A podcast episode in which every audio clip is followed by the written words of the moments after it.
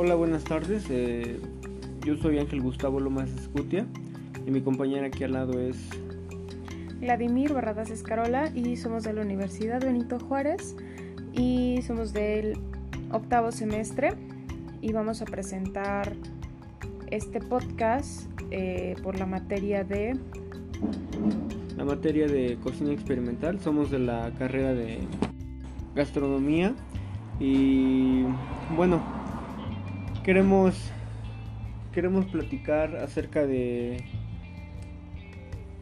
de qué es lo que nos dejó esta materia, qué es lo que nos dejó esta carrera, eh, qué es lo que estamos haciendo ahorita en, este, en estos momentos, en estos momentos de pandemia, este, qué es lo que tenemos como planes a futuro y este eso. Pues bueno, empezaré a dar eh, mi opinión personal eh, sobre lo que aprendí de la, de la materia y lo que significa para mí la materia.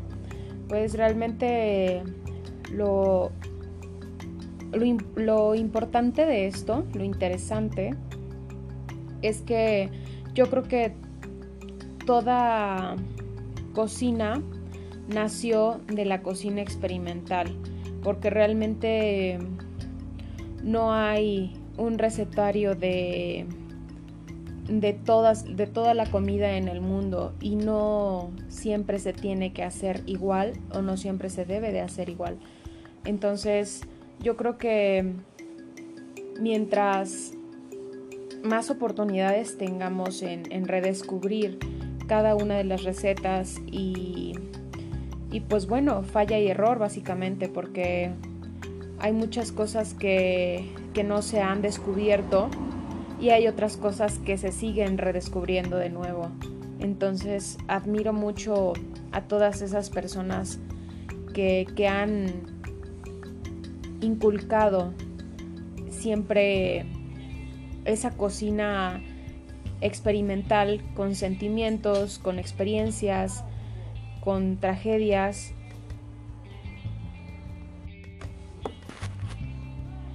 Y una de las grandes ideas también es, es la cocina con amor. Eh, realmente hay muchas cosas que cambian eh, dependiendo cómo lo cocinas, dependiendo con qué sentimiento lo cocinas. Muchas veces mi abuela me decía, no cocines cuando no quieras cocinar o no cocines cuando estás muy enojada porque echas a perder todo. Y muchas veces uno dice o uno piensa que, es una que es una tontería o, que no tiene efecto con lo que, con lo que tú haces, cuando realmente sí, sí tiene efecto y, y me parece algo muy muy interesante porque la cocina con amor sabe muy diferente y, se redescubren cosas muy bonitas y se hacen cosas muy bonitas, muy sorprendentes y no solo con amor, sino con emoción, con alegría, con, con, con la intención e inclusive también, también yace ahí la cocina experimental. Eh, y me gustaría saber qué es lo que piensa mi compañero Gustavo con respecto a, a la cocina experimental como tal. Eh, sí, bueno, tú comentabas que, que las cocinas surgieron de la cocina experimental y yo agregaría que las nuevas recetas parten de, de una cocina experimental, así como, como las nuevas cocinas, eh, ya que o sea, las nuevas recetas surgen de, inventos, de, ideas que, los cocineros, que los grandes chefs tienen. Y algunas son, son un éxito, otras, otras no mucho y otras pasan desapercibidas, pero, pero ahí está, o sea, está el... Está el, volver la cocina un, un experimento y, hacerlo en, el laboratorio, que es, que es la cocina en este caso. Eh, también comentabas que, la cocina se debe hacer con amor y sí, estoy, estoy muy de acuerdo. No nada más la cocina, las cosas, las cosas creo que se deben de hacer con amor. Eh, mi papá tiene una frase que, que dice, si, si vas a bajar o si vas a hacer algo enojado, mejor no lo hagas porque todo pasa, pasan los accidentes, eh, pasa el, que las cosas no quedan bien. Eh, entonces sí estoy de acuerdo contigo. considero que la cocina experimental se trata de, hacer experimentos, literal como, como un científico. Eh, y el aprendizaje y la experiencia que me llevo de esta materia es que yo antes de esta materia se me dificultaba mucho el, el experimentar o el, o el, crear nuevas cosas eh, porque creía que ya todo estaba establecido y sabemos que no es así. Eh, que todo puede modificarse, todo puede cambiar, todo puede mejorar. Y este, entonces esta materia me ayudó a, a expandir ese, como ese conocimiento que ya tengo y, modificarlo eh, con base en, lo que, en lo que aprendí en la, en la universidad, en lo que me enseñaron mis chefs y en lo que fui aprendiendo por mí mismo. Pues bueno, eh, realmente me gustaría hablar sobre, sobre otro tema eh, en donde siento yo que también involucra mucho la cocina experimental. Y hace mucho tiempo, claro, ya, ya tiene bastante tiempo la serie de Netflix eh, de Chef Tables, donde, donde cada capítulo entrevistan y y graban todo el proceso sobre cada uno de los chefs y, de cada lugar, lo que lo representa, el por qué llegaron ahí, si, todo, si todo ese tipo de personas eh, que trabajaba con ellos eh, eran personas con estudio y lo sorprendente es que algunas personas ni siquiera tenían el estudio como para decir eh, sí, ¿sabes qué? Yo aquí tengo mi título, mi licenciatura de, gastronomía y te das cuenta que, son personas que han, ido perfeccionando eh, muchas técnicas que actualmente eh, se, aplican, se reconocen e inclusive muchas personas que han tenido el honor de, comer ahí eh, también lo, lo describen como una experiencia maravillosa y y pues realmente, no sé, eh, ¿qué piensas? O sea, ¿qué piensas acerca de la, de la serie como tal? Sí, tienes razón. Eh, incluso ahí nos demuestran eh, con, ejemplos que el, que el ser exitoso no depende de un título, sino de, experiencia, de, de, mucha experiencia, este, para pues para poder eh, con el tiempo abrir un restaurante, ser exitoso, eh, ser reconocido. Entonces, claro, nosotros como, ya a punto de egresar eh, tenemos un plus, ¿no? Pero eso no nos va a garantizar que en un futuro seamos exitosos, sino, sino que lo que nos va a garantizar el ser exitosos es trabajar, este, ganar mucha experiencia. Eh, y ahora sí, ya con el tiempo, eh, poder ser eh, reconocido como, como estos chefs que están en, esta serie de Chef Tables. igual... Sí, dime, ¿qué, pasó? Sabes, al principio cuando vi el, la, primera, la primera temporada de Chef Tables, yo me emocioné, yo dije, wow, es, es básicamente un sueño hecho realidad. Eh, el poder haber estudiado la carrera que, yo quería, que, realmente me entusiasmaba de estudiar.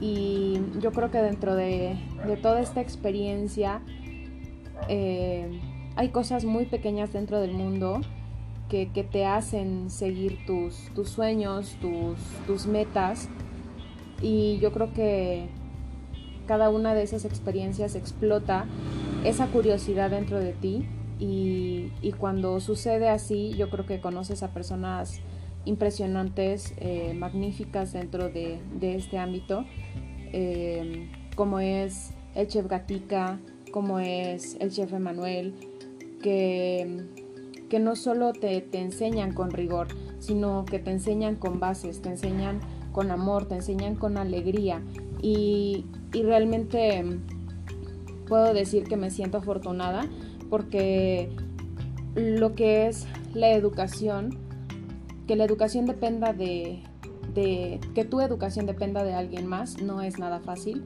No es nada fácil de asimilar, ni mucho menos de llevar a la práctica.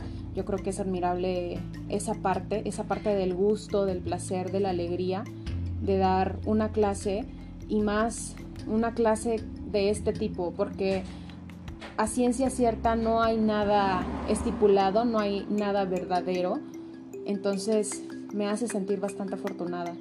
Y, pues yo creo que querías hablar sobre otra serie que, viste en Netflix.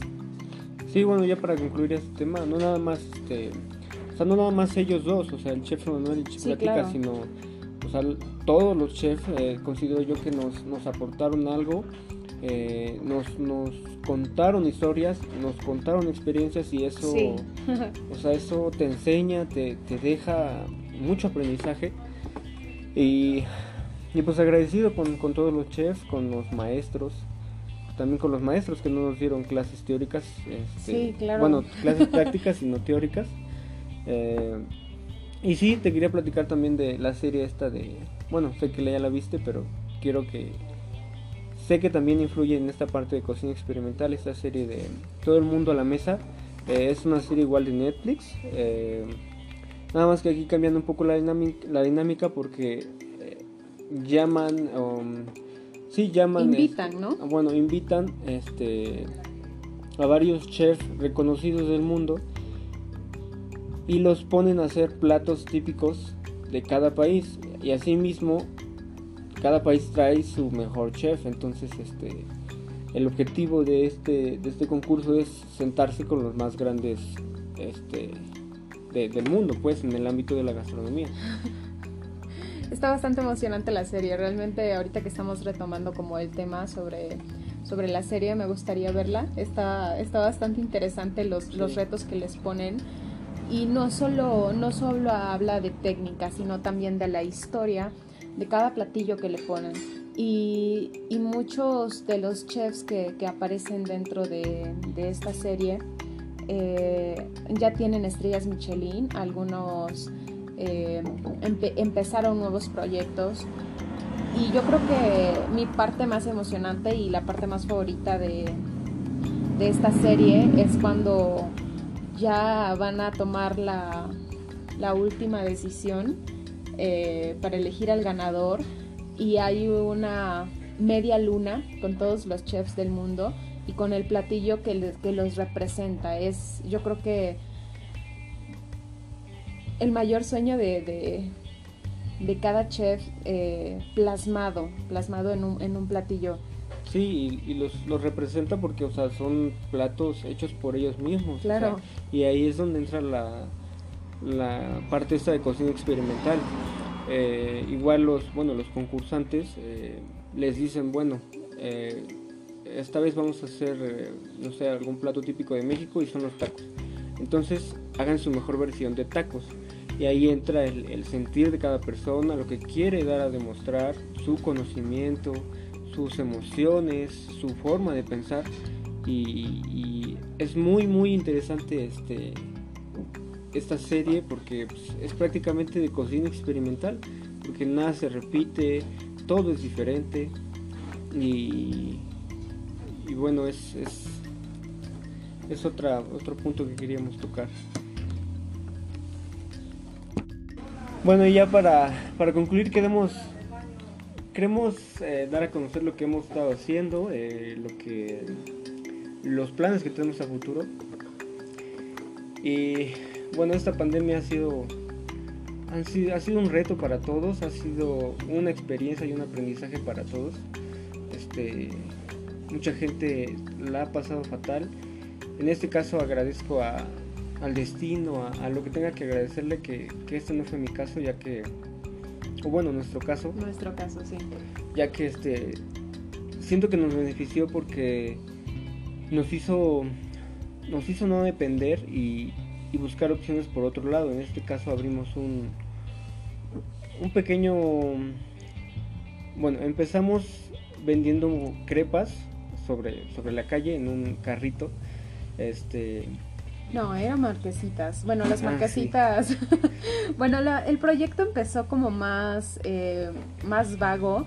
Como, bueno, yo le comenté a Gus que quería un carrito de marquesitas las marquesitas es un postre yucateco eh, elaborado por una masa de como de tipo waffle eh, o de barquillo de helado que se originó ahí en, Yucatán.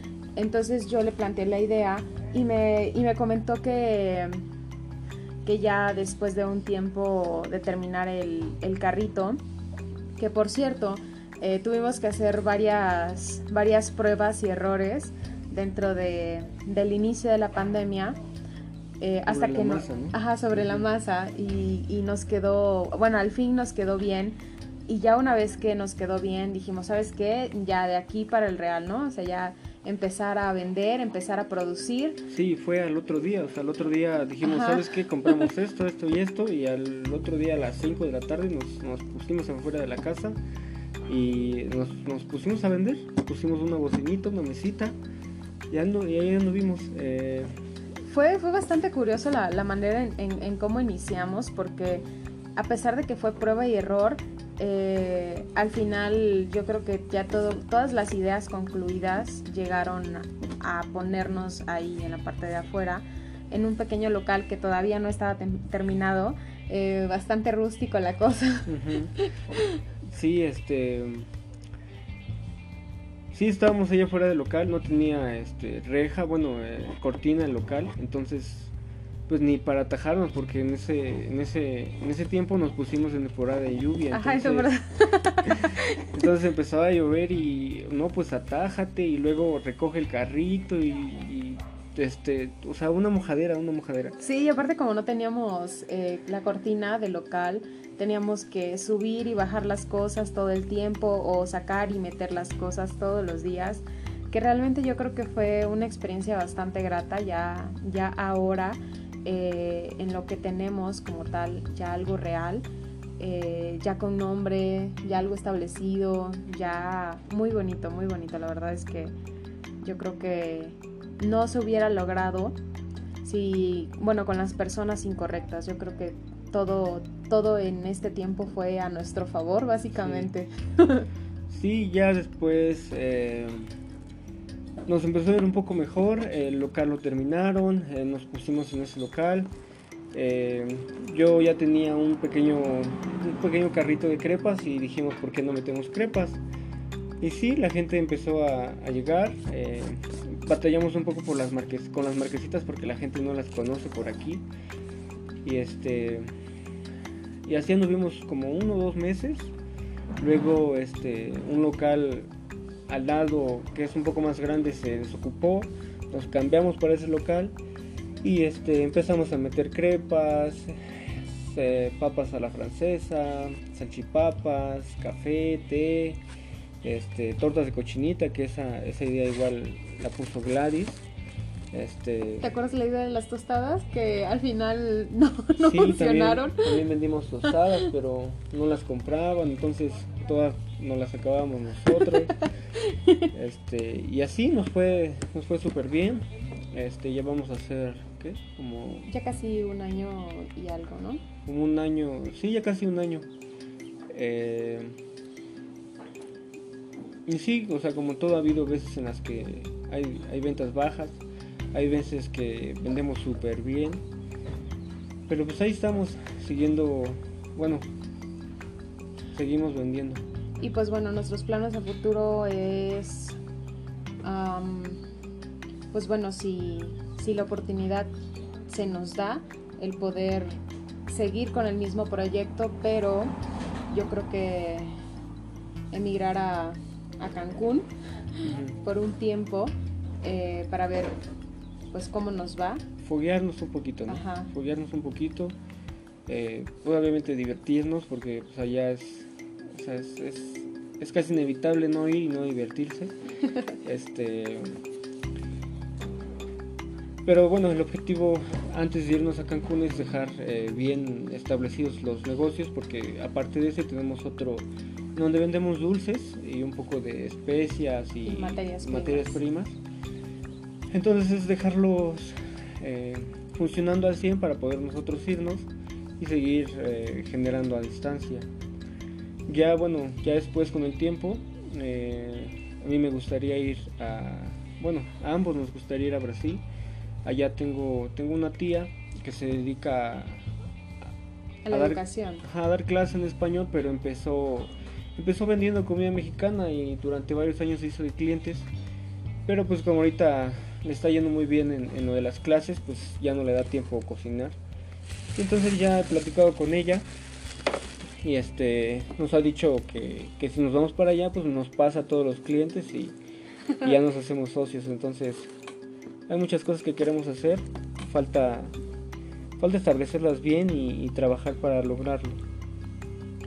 Y pues bueno, eh, muchas gracias por, por todos estos cuatro años al chef Emanuel, que realmente yo creo que el apoyo que nos ha dado eh, ha sido incondicional y, y pues agradecerle, agradecerle infinitamente por, por este tiempo.